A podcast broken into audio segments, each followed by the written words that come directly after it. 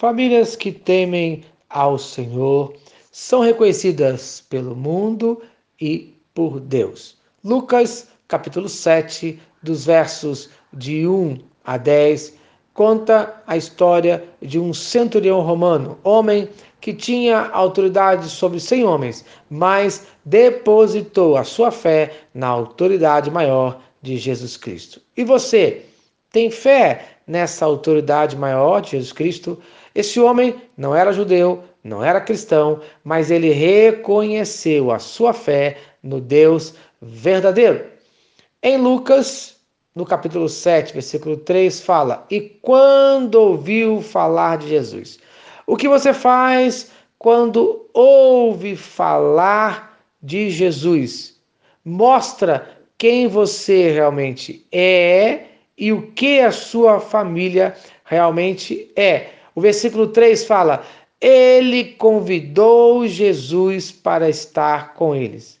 Veja o que as pessoas pensavam dele. Ele é uma pessoa digna, conforme o versículo 4. É digno que lhes conceda isso. O que as pessoas pensam de você, o que as pessoas pensam da sua fé, o que elas pensam da sua família. Veja, as pessoas reconheciam a sua dignidade pelos seus feitos. Ele é uma pessoa amorosa, conforme fala o versículo 5, porque ama a nossa nação e ele mesmo nos edificou a sinagoga. Você ama o povo de Deus, você ama a casa de Deus, você ama a Deus. Ele é uma pessoa humilde, conforme o versículo de número 6. Senhor, não te incomodes, pois não sou digno que entres debaixo do meu telhado. Veja que humildade, apesar de os homens o reconhecerem digno, ele não se considera digno de estar diante de Jesus. E você, como lida com as realizações da sua vida? Como você lida com o sucesso? Como você lida com a presença de Deus na sua vida? Não esqueça, esse homem é romano, ele é um soldado, ele tem autoridade, apesar de tudo isso, ele é humilde. Ele é reconhecido como um homem de fé por Jesus. Os versos 7 e 9.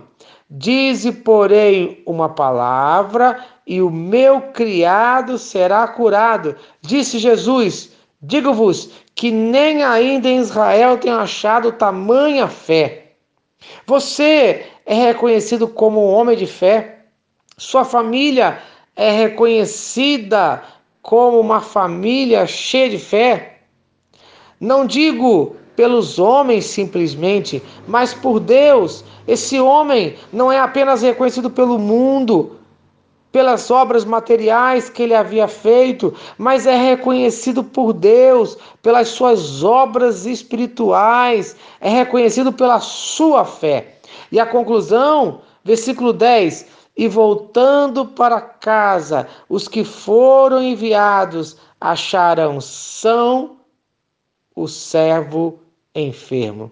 Afinal de contas, esse não era o pedido do centurião romano desde o princípio, conforme fala o verso de número 2, o servo a quem estimava estava doente e moribundo. Veja, esse centurião romano é uma pessoa reconhecida pelo amor a um simples servo.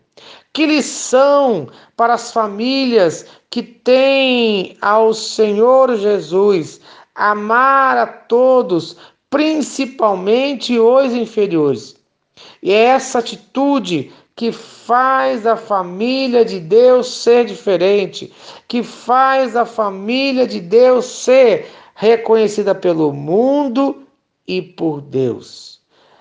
A família que teme ao Senhor, é reconhecida pelo mundo, é reconhecida pelo próximo, é reconhecida pelo seu amor ao próximo, no nome de Jesus.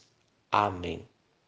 Se esta mensagem abençoa a sua família, compartilhe com uma família que você ama. Vamos orar? Senhor Deus, obrigado por nossas famílias. Abençoe a minha família, que a minha família seja reconhecida pelo mundo e reconhecida por ti no nome de Jesus, amém. Eu sou o pastor Eloy, sou pastor da primeira Igreja Batista em São Miguel Paulista, localizada na rua Arlindo Colasso, número 85, no centro de São Miguel Paulista, São Paulo. E lembre-se, Deus no controle, sempre.